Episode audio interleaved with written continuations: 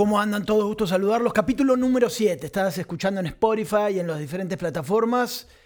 César Ulloa, Santiago Furcade. ¿Qué onda, brother? ¿Todo bien? ¿Cómo andas? Oye, decían que andamos peleados, ¿no? ¿Verdad? ¿Quién? ¿Todo bien? ¿Tú y yo? Empezaron a subir la raza, que se pelearon y Eres- demás. Por eso no graba. Todo salió. ¿Qué es que la, pasó? la gente se la se profundiza mucho, se viaja. güey. ¿A ti te, te molesta cuando, cuando No, empiezan? no, no, yo me río. Ya me río. Antes sí me clavaba. Inge su madre, le voy a contestar este tuit antes de dormirme. Nunca me dormía, güey, del coraje. En serio. Nunca me dormía del coraje porque le quería y le seguía y le seguía hasta que ya aprendí después a, a soltar, ¿no?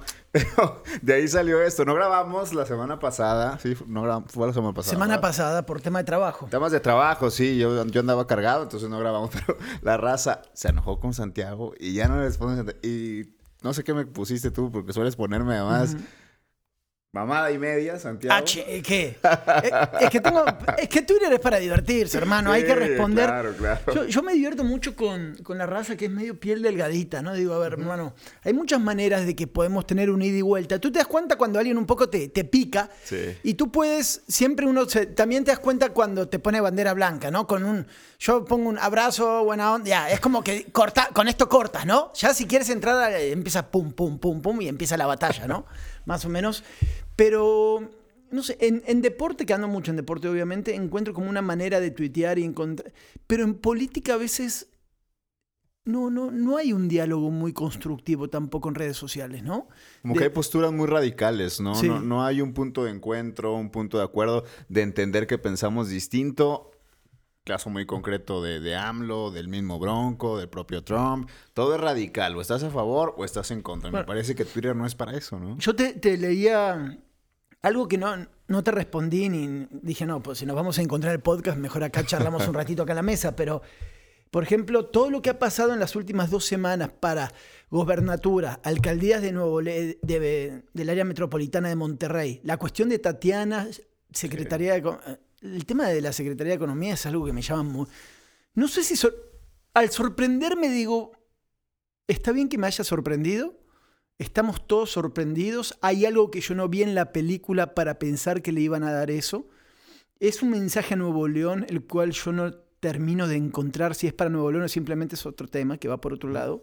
Eh, tiene que ver con las elecciones en Nuevo León, lo cual creo que tampoco. ¿Cuál es tu lectura en, la, en este puesto que le dan a Tatiana? Bueno, de entrada, creo que Tatiana tenía la secretaría desde que ganó Andrés Manuel. Me sorprendió primero que no le dieran una secretaría de Estado, ¿no? De ahí viene ya después que se va a la Cámara de Diputados y viene este conflicto interno que yo sí creo que tiene mucho que ver cuando Tatiana anuncia, recordarás la semana pasada, creo que fue el viernes o el, o el sábado, Que va a dar- una rueda de prensa, Y se arma un Y a mí me revuelo. llegaron pitazos de fuentes al interior de Morena diciéndome, Tatiana se va a subir Sí, a la contienda, sí. se va a subir. Entonces dije, a la madre. Es que todos traíamos eso. Por Exacto, eso el pitazo. no entiendo si fue o una estrategia como en el fútbol de eh, van a comprar este jugador, van a y toda la gente, no lo compre, no lo compre, no lo compre, no lo compre. ¿Entiendes? Sí. O sea, si fue una jugada de redes sociales de termómetro para ver cómo estaban las cosas o si simplemente porque la información salió de adentro, no es de que, Sí. ah, me dijo el que está ahí en, en el Oxxo que tal, no, no, era información de... Todos traíamos eso, definitivamente.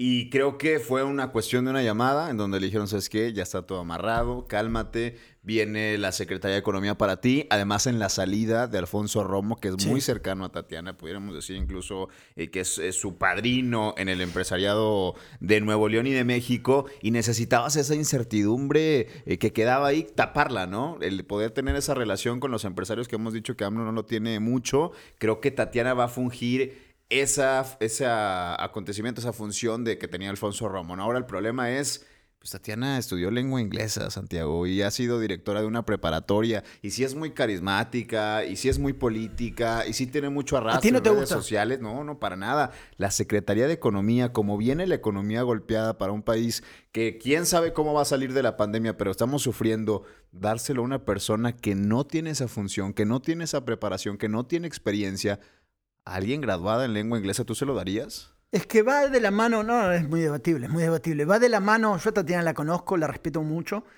Esta es una, una- es una decisión, parece redundante lo que digo, pero muy política, ¿no? Eh, en- Claro. en- muy a lo López Obrador, de decir, ¿sabes qué? Yo necesito esta telaraña, tejer más o menos todo esto, porque mis objetivos van hacia otro lado. Y es difícil a veces de desmenuzar un poco al, al viejo, ¿no? Al, al presidente. Digo, a ver, ¿hacia dónde va? ¿O es un gran genio o esto se hunde y, después qué vamos a hacer, ¿no? Entonces, yo estoy ahí también. Estoy estoy no escéptico, pero sí quiero ver qué es lo que va a pasar porque el año es muy complicado para todos. Y como este año ha destruido a los, más grandes cerebros que han tratado de, ver cómo salimos adelante con esta pandemia, vamos a ver qué pasa en el 2021. Pero esto es como un efecto dominó. Cuando hablamos de esto de Tatiana, la semana pasada que no pudimos charlar, ¿no? Eh, todo como Nuevo León se va acomodando. Ya mostraron todas sus cartas, ya nadie oculta para dónde va. Quedan dos o tres señales, ¿no? Algo, algo que yo quería conversar contigo y que bueno para toda la gente que nos escucha es el manejo por debajo, y hoy también te leí en redes sociales, de la diferencia entre el PRI y el PAN. Me queda clarísimo que el PRI se ha acomodado de una manera muy, pero muy astuta, César, para estar en este momento un paso por delante. Esa es mi sensación. Yo pensé que nunca se iban a recuperar como ahora los veo recuperados. O, o, yo estoy viendo un espejismo del PRI. No, yo también creo que el PRI ha sido el más inteligente de todos, que ha jugado perfectamente sus cartas y más que sus cartas, Santiago ha jugado perfectamente sus tiempos. Cuando en el 2018, ¿te acuerdas? Se planteaban Por cambiarse eso. el nombre. Por los colores, el Cambia nombre. Los colores, el todo. logo, te lo escondían todo, ¿no? Claudia Ruiz Mació, entonces presidenta, decía, hay que cambiarle nombre a esto, fue una debacle, ya se perdió, se acabó una etapa, y no es así, resurgieron como el ave fénix, y lo que pasa al interior de, del PRI, que justamente no tuve la oportunidad de platicarlo, pero sí lo, lo, intercambiamos en mensajes, y tú lo escribías además en, en Milenio, uh -huh. increíble cómo se suma toda esta máquina que parecía tener varios caminos en un solo camino. Hoy escuchaba a Ildefonso Guajardo decir, vamos todos con Adrián. Sí. Y esa es una gran... Le podemos criticar muchas cosas al PRI, pero lo que tenemos que aceptar es que estos güeyes se ponen de acuerdo al interior y salen todos juntos mucho más fuertes. ¿eh? Sí, hay, hay para, para, el que no conoce mucho política, que es la mayoría, nos pasa a todos, ¿no? Siempre está el que, ah, el PRI o el PAN, o los partidos suelen a la hora de los votos que robar las urnas, que hacer cosas, que acarrear votos. Pero todos, ¿eh? No, no, por eso, es, es la práctica tradicional. Esto es, nada más hago esta intro porque el PRI y la otra mitad, el otro tercio del PRI está, vamos a decir que hay una parte del viejo PRI que está de la mano de Abel Guerra. Abel Guerra es el esposo de Clara Luz Flores, candidata al, a, actual alcaldesa de Escobedo, ya pidió la licencia, ¿no? Y que va a ser candidata por Morena, Verde y esta, eh, coalición. Pero aunque yo sé que esto le cala a Clara, ¿no? y en algún momento yo lo hablé con ella, este, este tema de la figura de su esposo, que le digan, eh, por tu esposo. Es una mujer tremenda, ha, hecho una, ha crecido mucho por su propia cuenta, pero el esposo por debajo siempre ha manejado hilos a todos los niveles. Y eso, pues es así, César, la verdad, ¿no? Y él ha hecho sociedades con otros personajes que han manejado el PRI subterráneo durante muchos años lo que yo escribí en Milenio y que a mí me llama la atención es que cuando creíamos que Clara, Abel, Felipe Enríquez, eh, Rogelio Cerda, ¿quién más? Dame Héctor otro Gutiérrez. de esos. Héctor Gutiérrez y otros personajes estaban aglomerados para llevar por abajo el voto y acomodar las cosas para que la señora se encamine. Me entero o me dicen algo que todavía no está muy claro, ¿sí? Pero que parece que va a ser así que el gran Ildefonso Guajardo, tecnócrata este, ¿te acuerdas cuando lo discutíamos sí, hace sí. dos o tres capítulos para que lo busquen? Esto lo hemos charlado mucho. Y te quiero preguntar, a ver, ¿cuál es tu lectura? ¿Por qué Ildefonso Guajardo, figura nacional del PRI, decide bajarle a sus ínfulas de querer ser gobernador dice, me voy a acoplar a la fórmula con Adrián de la Garza, es decir, lo voy a apoyar en el tema de campaña y todo esto. ¿Por qué crees que se bajó? Bueno, de entrada yo creo que no tenía tan claro si lo iba a alcanzar para ser gobernador y por eso se aventó desde eso mucho queda, antes. Sí. Intentó hacer una mega alianza que sí se hace en otros estados y sí se concretó en otros Panorámicos, estados. imagen, Con todo, todo, le metió a la imagen, le metió a las redes sociales, a la comunicación política y demás. Se sentó con Samuel, se sentó con Víctor, se con sentó todos. con todos, absolutamente. No quería una gran alianza que en teoría lo que iban a buscar es un candidato que no representara al PRI uh -huh. tan criticado de siempre, el PRI de Medina, que ese sí lo representa Adrián de la Garza, que el PAN no tenía candidato, que MC estaba esa lucha interna y dice, pues yo estoy bien parado, soy un tecnócrata, creo que es una persona bien vista por los regiomontanos, por los nuevoleoneses en general. Yo creo que le apostaba a eso en el camino. Se da cuenta que después del panorama, y te lo digo porque nos lo platicaban justamente gente cercana a él, pues él esperó hasta el último momento. Y dice, ¿sabes qué? Hasta no, acá. No me alcanza. No, no, no. Es esto y tengo que negociar cosas mayores, ¿no? Y le, ahí ve la entrada. Adrián, Paco, que son muy hábiles también, dicen, pues es esto, güey. Claro. Taita el Defonso, que sea el coordinador de campaña, que nos represente además, jalarte a la gente que tiene a Abel, muy seguro. Es que eso es lo que te digo. Por eso, con para, Héctor, con Felipe, ¿no? para cerrar esa pieza, cuando yo digo, a la madre, o sea, sí le salió la jugada. Yo jugaba, hacía una, una, una alegoría con, con la cuestión de, analogía con la cuestión de- del ajedrez y todo. Digo, ¿cómo movieron las piezas? Porque al tú sumar a Idelfonso, que lo anticipabas ahora, estos tres o cuatro personajes subterráneos que han manejado el voto y mucha cosa de difícil en las elecciones, como Enríquez y compañía, quedan en un entredicho. Porque siempre fueron muy cercanos también al otro lado. Entonces, ¿qué hago? ¿Me quedo con Abel? ¿O juro y sigo con la lealtad de tantos años y tantas cuestiones? Está el dilema. Está el dile- No, no está definido Claro todavía, pero ya generaste un problema. O sea, no, si antes el 100 estaba para el grupo de Abel, capaz ahora te queda un, un 70 o te queda un 40, no sé cómo se va a terminar definiendo eso. No solo ahí, Héctor Gutiérrez. Lo de Héctor no es poca cosa, ¿eh? Héctor va a tener que... Ya dio señales por todos lados, ¿no? De dónde está, pero va a tener que públicamente De cantarse. decantarse, ¿no? Y poner una posición. Entonces, en todo esto, pues ¿quién termina ganando? El PRI. Adrián, el PRI en general. Está acomodadito. En el medio de eso, nuestros amigos que tanto hemos charlado, hoy que viniste naranja, ¿eh? Mira, hoy- hoy- ¿Eh? ya, ya que tantas veces me han dicho que voy a ser candidato por el movimiento naranja Muy bien. hoy vine, sin Hoy, problema. Para Sí. la gente que solamente está escuchando, César vino totalmente naranja. Yo entiendo por qué. Porque como ya están muertos totalmente los naranjas, dijo, ahora ya puedo mostrar mis colores. Total, no pasa nada. Ah, qué mente- Oye, me sacaron, ¿no supiste? En algún momento me sacaron en encuestas como ¿Ah, candidato y demás. ¿Y? Pura, Re- ton- pura tontería. ¿Qué, metemos? ¿Diputación local o regidor Mira, o...? Para mí, ser regidor y ser diputado es, lo digo con mucho respeto, cualquier cosa, ¿eh? O sea, Ah, la mano, me no, no, de verdad, cualquier cosa. Me refiero O sea, a... ¿y quién eres? ¿Qué quieres ser presidente? A lo... Sí traes un corte Peña Nieto, eh, sin, sin Es- problema. ese lo ¿eh? traigo desde primaria. Ah, ah. Mm. No, no, para mí no, no me interesa. De ahí para arriba, sí. De ahí para abajo, no, Ahora la verdad. resulta. Mira, te, escucho, te escucho, me preocupa porque eres como Colosio. Ahora se entiendo por qué son cercanos. No, mentira. Eh, porque es Por como. tanta duda, ¿no? No, no, eh, Samuel. Bueno, Samuel ya olvídate, ahí está flotando por ahí. Ahí dejémoslo. Y Colosio, sí me preocupa el chico este porque eh, me parece que ahora sí está al borde del abismo político. Me y la sensación es, lo que pasó con los naranjas queda claro. Está muy enojado. No, sí, claro que está muy enojado. Es que, es que, es que quedó todo revuelto, su nombre también queda manchado, pero sí, Colosio va con el pan, como dicen por ahí. Colosio con el pan. Es una opción. Sí, no, ya lo sé, pero tú crees que Colosio con el pan, pensémoslo, Colosio con el pan. Yo creo que hoy Colosio se va a tener, y Se va a echar... que, que lo hemos platicado, se va a tener que aguantar, entender que esto es política y entender que tiene mucho más que cuidar hacia el futuro. que no se tiene que presentar. No, claro que se tiene que presentar. ¿Por qué? Quizá- no, pues ya está, ya está muy metido, Santi. Ya no se puede salir y decir, ¿sabes qué? Pues siempre no, no fui por la grande, no voy por Monterrey, pues aquí me quedo. Bueno, en por el, Congreso pan, del Estado. ok, se- No va por el pan. No, no creo que vaya por el pan. Me resulta muy complicado. Sé que la Y no nada más de él, ¿eh? Porque el pan también se encuentra molesto de decir, ya basta, cabrón. O sea, dices que Sí, vas y eso, no vas. estás manoseando Y- todo el- Exacto. O sea, no somos un partido. Somos el verde. No somos el PT. No somos Nueva Alianza que puedes decir voy y no voy cuando quieras, güey. Acá somos el PAN, la marca más. Es, es increíble lo del PAN, ¿no? La marca más pesada de Nuevo León sin, sin candidatos pesados.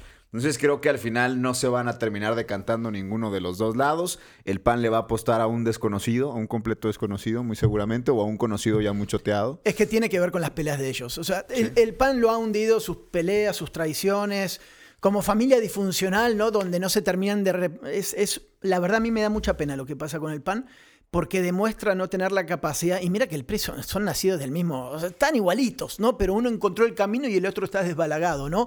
En- entre traiciones fraternas y todo esto. Colosio, ¿con quién crees que se va a presentar? Yo creo que se queda con Movimiento Ciudadano, muy seguramente irá por la alcaldía de Monterrey, entendiendo que el futuro es mucho más importante que lo que se le va a presentar en el 2021. Me queda claro que a donde se presente eh, es muy probable que gane, si es en Monterrey, si es en la Diputación Federal, y creo que por ahí son las únicas opciones que hoy por hoy tiene. En cambio, la gobernatura, hoy, a pesar de que vaya el PAN con Colosio y que sean dos marcas fuertes, se me antoja complicado que la gane. Yo veo mucho más fuerte en esa contienda a Clara y Adrián. Sí, es Clara contra Adrián. Sí. Y, y Samuel, pero en el trabajo la cosa es, ¿cómo ganas Monterrey? Donde ahora el naranja también está resquebrajado, donde si sale lastimada la relación Colosio-Pan, tampoco lo van a apoyar en Monterrey por debajo del agua. O sea, ¿quién va a apoyar a Colosio en Monterrey para ganarle a Paco? Yo no creo que esté lastimada al entender que no van a ir juntos. ¿eh? De hecho, el PAN ve bastante bien a Colosio dentro de toda esta narrativa. A quien no ven y nunca vieron bien fue a Samuel, por supuesto. Pero a Colosio le tienen, te puedo decir, hasta estima. Y, y lo he platicado con varios liderazgos del PAN. Dice, este cabrón, pues ha sido respetuoso. Bueno, no lo van a usar para pegarle a Paco.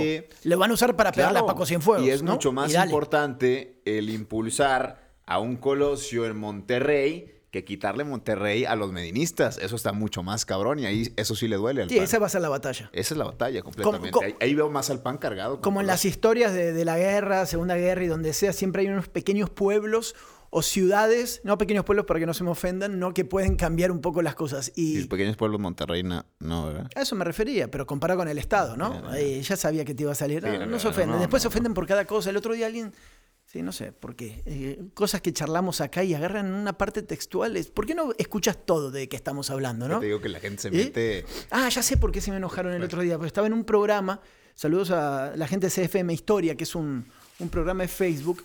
Hice toda una comparación, pero explicando eh, Monterrey como provincia. Entonces hice toda mi explicación futbolera de por qué Monterrey, una provincia. Una semana estuvieron de, ¿cómo nos dices provincianos? Si acá comes, cabrón. Sí, Digo. y le digo, pero carnal, todo bien. Somos provincianos, no somos en la capital. No, es despectivo, ¿no? Es ubícate donde estás y qué cosas podemos hacer para Creo ganar. que es, ma- es- es sobre todo el sentido de la, de la forma en que nos llamaron provincianos por muchos años. Claro, ¿no? ahora sí, si te ven desde arriba y dicen, ah, pinche provinciano, ¿no? ah, bueno, ahí está. Pero también es como la, la política y la economía se entiende mucho mejor cuando lo defines en base al centro, a la periferia, a la capital y a, la provincia. Es tan simple como eso, César, ¿no? Entonces, pero bueno, yo me fui por otro lado. E- Este tema está, está ya se va entendiendo por dónde, pero como también me decía alguien muy, muy, con muchísimos años en, en política y en, en campañas, me dice, Santi, todos estamos esperando a Colosio. ¿Qué va a hacer este chavo ya de una vez que se decida para ver cómo nos encausados, nos acomodamos, unos más estresados u otros no, en base a eso, ¿no? Eh, eso es lo único que se está esperando, ahora cómo están las cosas. Es la única falta que carta, digo, la única carta que aún falta por decantarse, pero ya Colosio se va a sumar a, a Monterrey. O sea, olvidemos lo de la gubernatura, me parece muy complicado y ya veremos ahí la lucha cómo termina con, con Colosio y Cienfuegos. Ahora, lo complicado también se vivió el fin de semana pasado, Santi. ¿Con qué? ¿Cómo viste las medidas de Nuevo León, del gobierno del Estado? Ah, de cerrar todo. Muy No, es una cabrón, locura, eh. es una locura. ¿Qué opinas de eso? No, no, no, yo estoy encabronado con todo esto. Y hablando de candidatos políticos de la O y compañía, yo no sé si creen que están siendo los, los baluartes de la justicia, los superhéroes. No, vamos a hacer esto, en Nuevo León somos diferentes. Ponle un poco de sentido común a lo que está pasando, hermano. Ponle sentido común. Los, cómo aglomera gente. Que, se me hace que, que han perdido rumbo y dan ciertos bandazos como para querer demostrar que saben lo que están haciendo. Le han pegado a los negocios de una manera, a los micro, pequeños, de una manera. Diciembre, cuando necesitas marcar la diferencia, los lugares que cierran a las 10 de la noche o no, y todo el fin de semana cerrados, restauran- restaurantes, bares, taquerías, pizzerías, lo que tú quieras, César. Vete un poco para la... Es un desastre lo que ha pasado. Y es diciembre, hermano. No sé tú qué piensas. A mí no le encuentro lógica. Y no, no sé por dónde es que estamos exagerando o que nos digan... Porque yo no escucho lo de antes, ¿eh? Lo de... Ah, ustedes inconscientes, ¿cómo están a favor? Esta charla, en el primer capítulo del podcast, nos decían inconscientes, ¿cómo están defendiendo? ¿Te acuerdas? Sí, sí, sí. Bueno, esto nada para más. O sea, sí tenías que abrir un poco las cosas. Yo tampoco entendía, Santi, hasta que el sábado, gente de la Secretaría de Economía del Estado, no puedo revelar el nombre, pero gente de ahí, me dice, el bronco ya se va. Y las multas que están poniendo a los lugares que, que están abriendo porque ya no pueden hacer nada son enormes. Por un foco fundido, a esta persona, 25 mil pesos. Un foco fundido, Santi. Yo creo que es recaudatorio totalmente. El Bronco se va. Quiero ser, no quiero ser irresponsable en lo que estoy diciendo. Dilo, pero, dilo, dilo, dilo. Pero definitivamente es para irse con algo en los bolsillos, porque la federación le cortó la llave, porque no va a haber recursos en el 2021, porque no tiene candidatos, porque se quedó sin un gallo para impulsar en la siguiente gubernatura. Seguramente si quiere llevar los bolsillos llenos el gobernador. Es la única. No entiendo por qué ni siquiera abrió los supermercados. A ver, ¿cuál es la lógica, güey? ¿Que no la comida es básico? ¿Que no el agua es básico? Y ya eso lo cerraste. ¿Y, ¿Y cómo cómo- estaba el Chibi Universidad Y- y el como- viernes? ¿Sabes qué? Como, como otras medidas de cuando discutíamos, es que cómo ha pasado el tiempo y ya, ya estamos enojados. Cuando decíamos, ¿sabes qué? Es- Eres libre de ir o no a un restaurante. ¿Te acuerdas? ¿Eh? Esto discutimos, acá lo discutimos. Eres libre de no ir a un restaurante, listo. Tú estabas en contra, yo estaba a favor. Y uno decía, decía, ¿sabes qué? Si cumplen las medidas, pues cumplen las medidas. Pero es un restaurante. Entonces también está este factor ético-moral que mejor quédate en tu casa, cabrón. Pero si tú me dices que el supermercado cumple las medidas, no sé, Walmart, que diga, ¿saben qué? Van a entrar 200. Tenemos un contador, como el, que te mide, ¿no? Tac, tac, tac, tac, 200, listo, no entra nadie más. Hasta que, bueno, ah, bueno. Es, es, o sea, puedes encontrar una manera, pero esto es precario, malo, y, y no terminan de entender la gente acá lo que es un pueblo con hambre. O sea, cuando empiecen eh, situaciones, robos, saqueos, las peores crisis de Latinoamérica, que aquí todavía no lo han vivido, ocurren en diciembre, César. En diciembre son las revueltas, las manifestaciones, donde no da para más porque no tienes con qué alimentar a tu familia. No paras con nada eso, ¿eh? Con nada. Solamente necesitas que alguien, que todavía no ha encontrado un discurso inteligente, acapare la, ¿no? Acapare la masa y te las encauce. Acá no hay mucho de eso. Si hubiese un político Si hoy AMLO fuera opositor todavía, Oh. sería un monstruo, ¿eh? Por eso, si hubiese un político, ¿qué político? Ah, Acabamos de hablar 20 minutos de política. ¿Qué político de Nuevo León tiene la capacidad de pararse en la macro, casi que con una vela, como, ¿cómo se llamaba el señor este que perdió su, de Sicilia, por decir algo así, ¿no? De, ¿Quién tiene la capacidad para pararse en el medio de la macro y decir, a ver, señores, tengamos un, un, diálogo para razonar lo que está pasando, porque esto así va a explotar? Si alguien lo causa más, revienta ese César, ¿eh? Sí, es muy grave lo que está pasando. Sí, no, definitivamente es bastante grave. Ya los empresarios están muy molestos, muy molestos. Es la primera vez que yo veo en los negocios y, y apenas hoy los, los veía ya mantas contra el gobierno del estado de varios restaurantes, de negocios que tuvieron que cerrar el fin de semana y que dicen, a ver, güey, me mataste de marzo a noviembre, el primer fin de semana de diciembre que era de recuperación. No de ganancias, de recuperación. Apenas para, para tener el negocio funcionando. Me cierras, cabrón. ¿Y sabes en qué va a derivar eso? Y el Bronco lo sabe perfectamente, por supuesto, en desempleo, güey. Por eso. Cabrón, pero muy cabrón el desempleo de enero, ¿eh? Muy cabrón. Hace unos días me marca un amigo empresario del barrio antiguo, de los bares más tradicionales del barrio antiguo. Me dice, Santi, ¿qué podemos hacer, cabrón? Digo, ¿con qué? Es que no vamos para más, justamente este tema. Hace años yo había hecho reportajes sobre inseguridad, situaciones, denuncias, extorsiones y mucho de cómo municipio. La investigación que hice hace dos años, no, hace tres años para Grupo Televisa, eh, de esto nunca hablé, pero lo puedo hablar ahora, que me la terminaron bloqueando hasta cierto punto. Hice una investigación entrevistando a 10 dueños de antros del área metropolitana de Monterrey. O sea, con la cara oculta porque no se animaban. Explicaban ellos cómo la Secretaría de Salud se transformó en, un en una eh, secretaría recaudatoria con grupos que iban y cobraban, ¿no? Eh, para que pueda fumar 30 mil pesos al mes. Ya, pa, pa.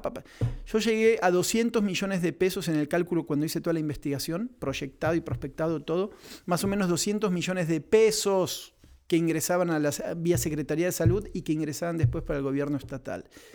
Eh, eso tenía que ver con denuncias. ¿Te acuerdas la época que se puso de moda de que, ah, están fumando 200 mil pesos, ¿no? Y todo esto que pasó hace un tiempo. Ya después se bajó un poco. Hoy esos mismos lugares me dicen, Santiago, no damos para más. Me dicen, te, le digo, pon- ponme a la gente, pero yo necesito que sea gente, dueños de lugares que hablen. Entonces, esto va a pasar en las próximas semanas. Me van a poner gente de San Pedro, gente de Santa Catarina, gente de tal, explicando que ya no pueden más. Ya echaron a casi todos sus empleados, no pueden seguir así. Y me dicen, me acuerdo esto de los moches, por eso es, vamos a empezar a abrir y, no, y te vienen a visitar y te quieren cobrar. Y por todo te quieren cobrar. Es... Es, terrible lo que pasa. ¿eh? Es el moche, el tema. Y, y ni siquiera te hablo ya de los giros negros, porque los giros negros han, han casi desaparecido por todo lo que ha pasado, ¿no? La pandemia resultó ser un gran negocio para los gobiernos, ¿eh? que pudieron gastar sin rendirle cuentas a nadie. No digo que todos lo hayan hecho, pero me parece que el claro ejemplo está en el gobierno del estado. Mm. Se van a ir muchos, varios, con muchos millones de pesos en la bolsa y nos van a dejar un desmadre económico en Nuevo León. Los principales que lo están sufriendo de verdad, los empresarios, que creo, y hay que señalarlo en este momento, son los empresarios quienes han convertido Nuevo León en un motor económico de México, no los gobernantes, no estos políticos que te, nadie, ninguno de los partidos, nada. Son los empresarios quienes de verdad han hecho a este estado grande y hoy le están dando la espalda. Por eso, pero, cabrón. pero las elecciones entonces, siguiendo con esta combinación política social como nos gusta acá en, en el programa, va de la mano de eh, el candidato que venga, alcalde o gobernador, que sea alguien que me hable muy pragmático, muy realista sobre cómo sacar mi familia adelante y darme trabajo. Por eso, esta, esta cosa que me sorprende de cómo el PRI se afianza. Se afianza porque entiende la película perfectamente. Ahora no sé si me interesa, y está mal que lo diga, ¿no? Que me digas que tú eres el más eh, honesto del mundo, güey, ¿no? Y está, está, es una, está de la chingada decir eso, ¿no? ¿Sabes de qué va a venir la frase? Y seguro la conoces. Pues el PRI robaba, pero tenía las cosas Claro, tranquilas. frase eterna, frase eterna de los y hoy más viva que nunca, ¿eh? Qué cabrón tener que escuchar eso de nuevo. que además trae el ancla del bronco, porque todo ayuda. Es como, claro, si venías de Medina con lo que pasó, era muy fácil de ir contra la corrupción. Ahora este hace un inútil. Entonces todo es ganar, ganar. El que más o menos enderece un poco el rumbo, es- todo, todo es para arriba. Ha, ha fallado a todos los niveles, de, de discurso, de diálogo con la gente, eh, ¿Y quién es el fuerte en ese sentido? de los candidatos. Sí. Ay, yo- es que está muy repartido, la verdad. Mira, Finanzas sanas. Monterrey. Adrián. Yo creo que ahí Adrián las lleva de ganar, el PRI las lleva es, de que- ganar. ah, es que Adrián, Adrián ha sido, ha navegado con bandera tan baja, güey. O sea, tiene una habilidad. Esa es la estrategia, es, güey. es un policía sigiloso, así atrás, digo. Y yo lo, lo- lo he destruido también en investigaciones, también comprobando muchas cosas de los barrios, qué tal cosa. Digo, Adrián, aparece, cabrón, ¿no? O sea, la gente, ¿dónde está? Pero ahora digo, ¿cómo puede ser que le haya salido? Pero ya le salió dos veces en la reelección, le sale en Sí, esta bueno, la reelección la ganó. No, no la ganó. Metió, vámonos. tribunales. Pero Pero lo que hace Adrián es un ejemplo de políticos que se esconden tres años. No asomes la cabeza, güey. En tres años. Bachea lo que puedas bachear, porque además ahí hay, un- hay una buena lana. Aparece tres años después y listo. no, sí. ¿No sales golpeado? Pero enfrente está Clara. Entonces, eh, por eso decimos que son los dos grandes rivales. Una mujer que ha hecho de Escobedo cosas interesantes. Sí. Creo que se ha- han exagerado un poco con cierto marketing nacional. Tampoco Escobedo es, ¿entiendes? ¿No? ¿Qué traes contra los de No, Escobedo? no, todo bien. No, no, no, no. Estoy diciendo que lo han puesto de referencia nacional en algunas cosas que creo que han ahí jugado muy bien el marketing. ¿Está bien? Pero es una mujer que entendió, que conoce el negocio, que sabe cómo manejarse y que tiene buena imagen para un momento así. Momento de familia, momento sensible, momento de saber cómo salir adelante. Entonces, trae sus fortalezas muy marcadas, ¿no? Vamos a ver. Está, está ahí. Pero de ellos dos, al resto no existen, ¿eh? Tú dices que la fueron impulsando a nivel nacional con estos premios municipales de el César, municipio más seguro. César, Eso dice, César, qué mal pensado César. eres, Santi, qué mal ¿Eh? pensado. ¿Cómo puede ser, no? ¿Cómo, cómo se me ocurre? ¿Cómo se te pudo No, por supuesto que viene impulsada desde hace rato. Me parece que sí, sus fortalezas están muy marcadas, pero no hemos visto sus negativos. Mm. Y esos negativos los tienen bien guardados en carpetas los priistas que le saben de esto. Ellos inventaron el juego, se lo saben a la Y son de los mismos. Sí. Por eso se- se- es- va a ser como un canibalismo ahí, ¿no? Sálvese quien pueda. Así las cosas, la verdad, en estas. Me gusta porque todos los capítulos de los del podcast empezamos hablando de esto y se enreda y vamos y sacamos. Y hemos visto la evolución capítulo Sí, con capítulo. Totalmente, chingón. totalmente. Y en medio se nos murió hasta Maradona, cabrón, chingado. ¿Cómo te sientes tú como argentino con eso? ¿Sí, sí pega gacho a los argentinos? No, sí, por supuesto. ¿A hermano. ti te pega gacho? Sí, a mí sí, a mí. Es el día de hoy que cuando veo un video lo sigo poniendo. Pongan Manu Chao, la vida es una tómbola y, y cosas ahí. Ayer ponía el mejor el, el- el haciendo jueguitos y calentando antes de un partido con Bayern Múnich en el- la UEFA con Napoli. Life is Life. Life is Ah. Life. Pa, pa. Y el gordo ahí tocando acá, pum, pum, moviéndose todo. Sí, sí, se me representa mucho más que el fútbol, ¿no? Es como la historia de esta persona Claro. que con mucho esfuerzo llega a ser el más grande del mundo, ¿no? Uno de los más, más Es, grandes del es- mundo. es muy complicado de hablar con gente que, que se queda solamente en lo futbolístico, porque es, un, es una persona que trascendió muchas cosas. ¿no? Hay eh, varios documentales cuando toda la, la parte del Napoli, la riqueza contra la pobreza, norte contra sur, Ar- Argentina. Argentina es un pueblo muy golpeado, sigue siendo... Es un desastre Argentina económicamente. Y se agarra como, como país tercermundista, que se cree pri- primer mundista por ciertos aires de otras épocas, pero que somos un desastre, trae estos semidioses, ¿no? Que más o menos te saca de. O, o te distrae de los problemas, ¿no? Entonces Maradona, sí, Maradona es. Hay posiciones políticas cabronas, ¿no? Con, con Fidel, con Chávez, con Maduro. Es que siempre fue en contra del sistema. Por eso la gente lo quería mucho. Es como jugador, ¿qué necesitas a mis compañeros? Me das un premio a mí, se lo das a todos. Voy a este lado, van todos. Siempre muy esta parte comunitaria, socialista, muy, muy, muy, muy solidario y que, eh, bueno, se lo terminó llevando a la tumba. O sea, un personaje que se come a la persona, un Maradona que se come a Diego, un Diego que no pudo terminar de diferenciar muchas cuestiones, pero, y también escribí una columna yo hace un par de semanas, es, ¿y si tú hubieses sido Maradona, cabrón? O sea, ¿qué hubieses hecho diferente? Pinche monstruo que tenía encima y todo. Entonces, no es justificar, pero, pero sí es un fenómeno de estudio, yo creo, para, para rato, ¿no? Es más, no sé si hay tesis doctorales, pero debe haber eh, doctor- tesis doctorales en Hay temas hasta iglesias, ¿no? Maradona claro, en Argentina. Iglesia maradoniana. ¿Te puedes bautizar por internet? No, Ahí- no, sí, entra ahí y te, te Ya bautizas. te bautizaste tú. ¿Eh? Ya te bautizaste. No, pero me voy a bautizar, me voy a bautizar. Eh, Apenas pueda ahí para, para mover un poco las cosas. Hablando de ¿Eh? fútbol, ¿Qué- llegó qué el? Vasco. Yo estoy muy contento. Voy a comprar cinco abonos, ya lo hice, un compromiso. El Vasco es medio maradoniano, ¿no? ¿Por- ¿En qué? En el estilo, no, no, no, no, no, la fiesta y la droga no. Populachero, Sí, campechano, le vale Es un técnico eh, Me a ras de ¿eh? piso, a ras de piso, eh, di- diálogo franco. ¿Eh? Yo no sé en qué va a terminar esta historia, pero sí eran estos golpes de autoridad que da la directiva de Monterrey y te trae un personaje. ¿no? Este golpe lo dio el diablo, ¿no? Amigo de, además de Javier. Mira, eh, son cosas que se dicen. Sí, la cercanía es, es- es real. Claro. es real. Pero no sé cuánto fue el porcentaje de influencia del mandamás de FEMSA. También él es muy amigo de, de Davino de hace muchísimos años, se conocen. Entonces, ha habido ahí un porcentaje de todos los niveles, ¿no? Me parece que entre una cosa y la otra, eh, Rayados trae la mejor infraestructura de casi de Latinoamérica en tema de, de estadio, de, de lugar para entrenar, más los sueldos, más todo lo, todo lo que le van a dar. Me parece que el combo es como, "Y vamos a intentarlo, ¿no? Vamos a intentarlo. ¿Qué es lo que para ti más necesita Rayados? En ese momento. Sí. A orden, cabrón. Orden. Completamente. O sea, no viene el rey de lo táctico, ¿no? No es que va a venir con 40. No, a ver la zona 14 como Osorio, Ah. ¿no? Vamos a ver cómo paramos acá. La... No, es, viene. ¿Qué onda, cabrón? Cachetazo. Se... Cállese a la chingada ahí. Siéntese. Dorlan, ¿eh? Dorlan, güey, que de repente quiere jugar, de repente no. A ver, cabrón, aquí o juegas o la chingada. ¿no? A ver cómo están las cosas. A Y lo ver, necesitamos. Aldo de Nigris va a estar en su equipo técnico. A ver, Aldo, ¿cómo está acá el cotorreo, güey? A ver, pa, pa, y van a armar las cosas. Aldo Y se va, queda. a, va a aprender Aldo bien cabrón de, de Javier Aguirre. Pues imagínate. Muy cabrón. En, en la carrera que tú quieras, que tengas la posibilidad, primero, empiezas como técnico, eres ayudante del Turco Mohamed, lo cual no es poca cosa. Mundial de clubes, sales campeón, cosas buenas, cosas malas, conoces un vestidor ya desde afuera con los egos y todo el desmadre. Y eh, ahora viene el Vasco Aguirre y vas a estar ahí escuchándolo. No, no, no, va a ser. ¿Eh?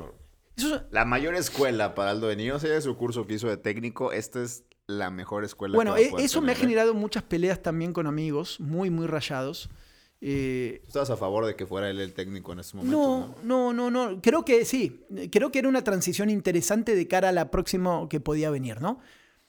Yo me divierto a veces cuando, ¿qué hay campaña? No hay campaña. O sea, ponle sentido común a esto. El momento, bueno, dieron un golpe de autoridad que no me imaginé con, con Aguirre, pero si no, era una transición y después vemos que, que puedes acomodar. La gente que dice, no, pero mira, estos, estos cursitos, pinches, a ver, como tú, puedes decir, ¿sabes qué?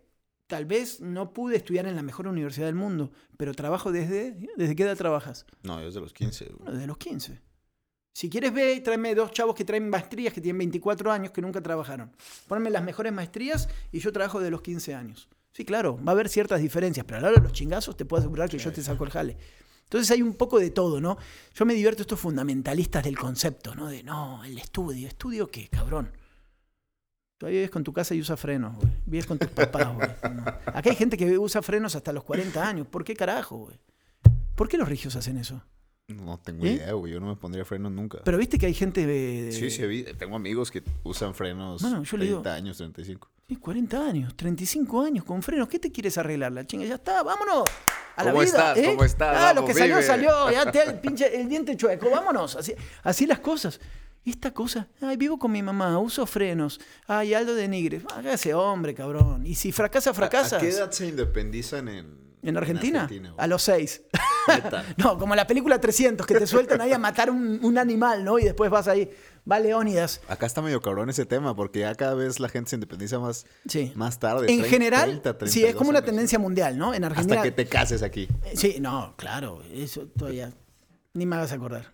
Me, me- me obligaron a comprar una casa ¿Por qué? y para poder casarme. Yo le digo, pero vamos a casarnos, mi amor, acá.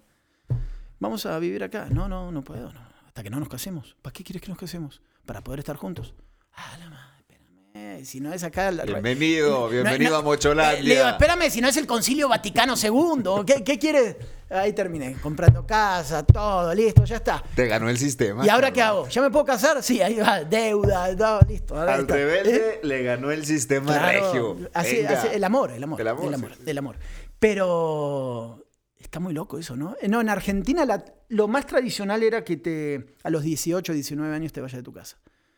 Y es, típico. No, te vas, la cagas y vuelves. Vuelves a casa. Sí, siempre hay una vuelta. Siempre es, tú sales, don chingón, ¿no? No, me voy, me voy a vivir solo.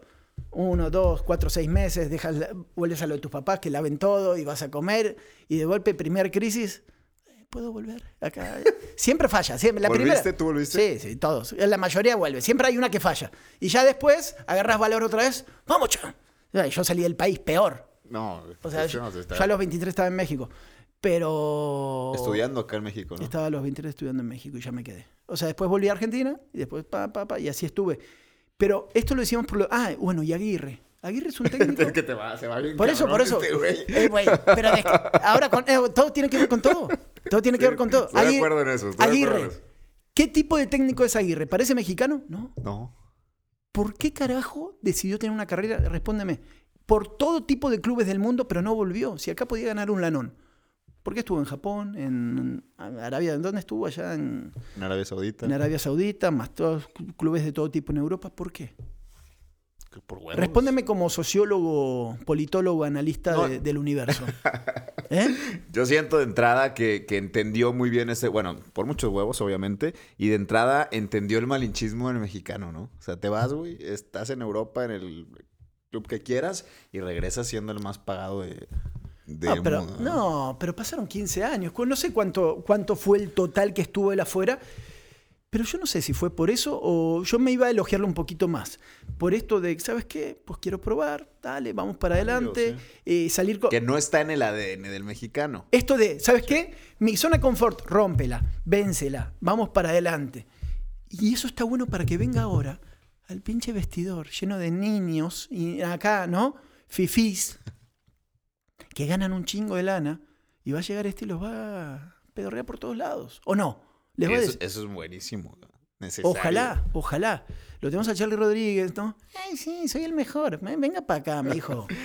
San a la- Nicolás, vamos a jugar papá. al fútbol. Venga para acá. Ojalá. Yo creo que sí, yo creo que llega en un momento muy adecuado, en una plantilla llena de estrellitas, es la verdad, Mm. que tiene mucho talento no aprovechado, y creo que él puede darle ese orden que, que creo que en este momento se necesita. Ahora, Rayados, dijo la Liga MX, ya llegamos, güey, o sea, se sigue hablando de Rayados en la Sí. liga, y eso me parece... Las mujeres van a jugar la final. Sí. A ahorita cómo juegan van las la- cosas. Esto lo estamos grabando justo cuando van a jugar las mujeres, pero ojalá, esperemos. Vamos a grabar como que ganaron las dos y todo Sí, esto. Tigres ya ganó, acaba de ganar contra Querétaro y Rayadas ahorita con, con el América, pero tú me decías que no ves el fútbol femenil, ¿no? No lo veo mucho, la verdad. Te soy sincero. no, no te interesa, no te, te hace interesante. No amarres navajas que viene la, la revolución de los pañuelos. Pero, rap, ¿Eh? directo, güey. ¿No te es interesante? No, no, no, no, no, no. ¿Lo veo? Si, si hay otra cosa, la verdad, otro fútbol, veo otro fútbol. Así. ¿Prefieres ver la ¿Eh? MLS que la Liga Femenil? La MLS, sí, la verdad sí. He, he visto todo el femenil, he ido a las finales, he trabajado, las respeto a las mujeres, ha mejorado mucho, pero es un fútbol. Es que salvo las chicas de Tigres y Rayadas que están a otro nivel, El resto de fútbol femenil se me hace muy aburrido. Sin táctica, sin nada, ¿no? Y, y Tigres y Rayados. El lado político de Santiago Furcade, porque de entrada me dice, ya se jugó mi compadre.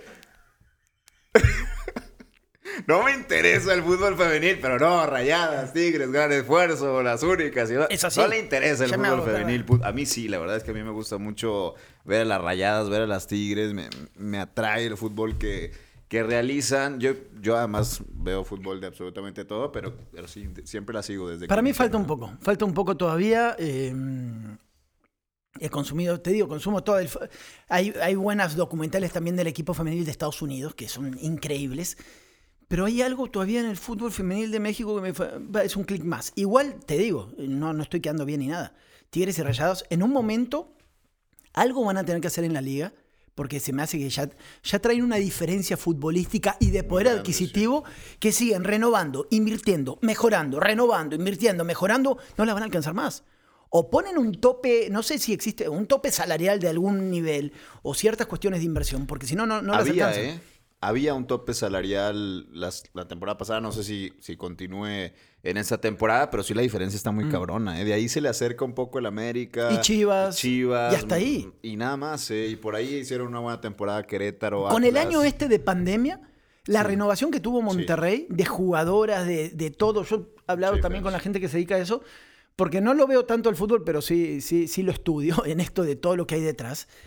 Y es increíble la capacidad que tiene. Por eso que venga el Vasco Aguirre y vengan otros, ven toda la película completa, lo que representa el Club de Fútbol Monterrey, y dices, pues dale, hermano, vale la pena. Las chicas a las cuales yo he entrevistado, unas 10 más o menos, en los últimos tiempos, eh, tienen posibilidad de maestrías, de todos los tipos de estudios. Finalmente, pues, ¿El cuánto sobre cuesta todo- una maestría bueno, en el TEC, eh? Fútbol femenil, otra vez. ¿Te acuerdas cuando.? No, que me pagan tanto, que un iPad, lo que tú quieras. Que te bequen por jugar al fútbol. Está bien, vas a ganar un dinero poco comparado con los hombres, muy, muy poco. Pero que te bequen una carrera Una maestría de posgrado en el TEC de. Monterrey. Sí, Vale mucho. ¿no? Entonces me parece que, que también hay que entender todo ese tipo de cosas, ¿no? Ya después sí entiendo que empieza la pelea del género y de ciertas cuestiones que no son equitativas. Algo que también yo no estoy. Yo estoy mucho más a favor del tema del negocio, ¿no? Y, y esto no tiene que ver con género. Es.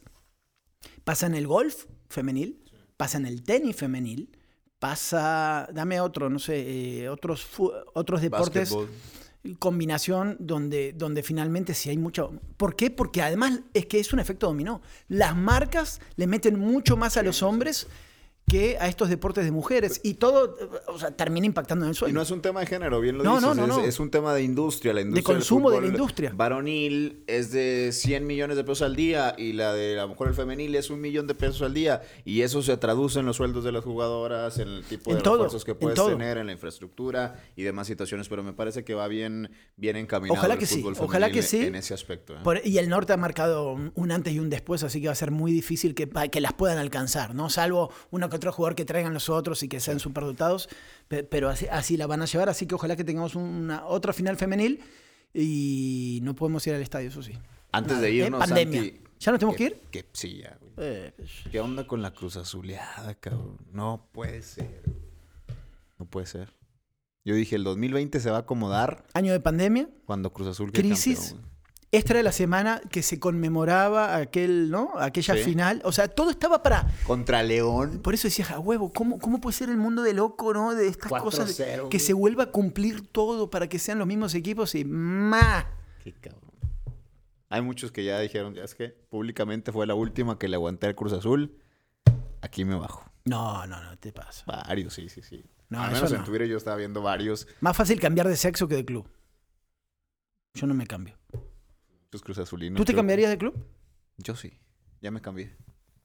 No me jodas. No sabía eso. ¿A quién te.? ¿Cómo? Yo le iba a las chivas de chiquito. A las chivas. Le iba a las chivas. Y ahora le vas al Monterrey. Hace muchos años, sí. ¿A qué edad te cambiaste? De sexo. No, no. eso, eso todavía no. De, de club. De club. No sé. ¿Estás nervioso? Eso fue hace poco. Hace poco. Eres rayado solamente por los medios de comunicación. No, no, no. Eres rayado solamente por las redes sociales, cabrón. No, Te acabo... Sí, mira la cámara y dime que no. No. ¿Eh? ¿A cuál cámara quieres que me.? Nada, esto- No. es mentira, ya está para política. No, no, ¿Eh? no. Tú eres el político cuando. No, te lo estoy diciendo. Si no te lo hubiera escondido. ¿A qué edad te cambiaste? ¿Qué será? Como hace seis años más o menos. ¡Seis años! Cabrón, ya, ya está peludito. Ya, claro. No, como, como una decisión no, consciente. Seis años, 20 años tenías. ¿Y te cambiaste de club a los 20 años? No, César, una falta de respeto total. Se puso ¿Eh? altera, mi No, maltero, es que eso no se hace, César. Cuando tengas un hijo, ¿qué vas a hacer? O una hija. Rayado. ¿Y si después te dice me cambio de club? Pues es su decisión. Es que para mí el fútbol es ¿Qué? pasajero. O sea, a mí no. ¿Cómo pasajero? La verdad es que no me meto tanto. Eh, por eso la, la vez pasada, amigo, este, tuit- este tuit como que nos agarramos. De madre, Chivas. Si gana Rayados, qué bueno. Y si no, pues bueno, ni pedo, perdió. Pues ya, sigue la vida, güey. Para mí, yo no, no estoy metido en eso, obviamente. Vamos a cerrar el, hoy. Así cerramos el programa, señoras y señores. Este fue el último del 2020. qué el último? no, bueno, tú eres como un transexual futbolístico, ¿no? Una cosa así que va cambiando. No, tra- no, transgénero, ¿no? ¿Cuál sería la explicación, Tran- la, No, la no, no. definición? Simplemente ¿Te cambiaste? Sí, te cambiaste. de fútbol, sí. Equipo de fútbol. Listo. No- eh, vamos a hacer después una encuesta a la gente rayado si lo quiere o no, a César. sí. Vale, madre, Eh, la verdad. ¿Y te, pasa, te cambiarías otra vez de club entonces? No, ya no. Ya me quedo aquí. En las redes sociales. Solamente estás por las redes sociales. Vámonos. Te, acabamos de descubrir. Vámonos. Acabamos de descubrir a César, señores. Ah, qué mentira. Nos vemos. Chao, pásala bien.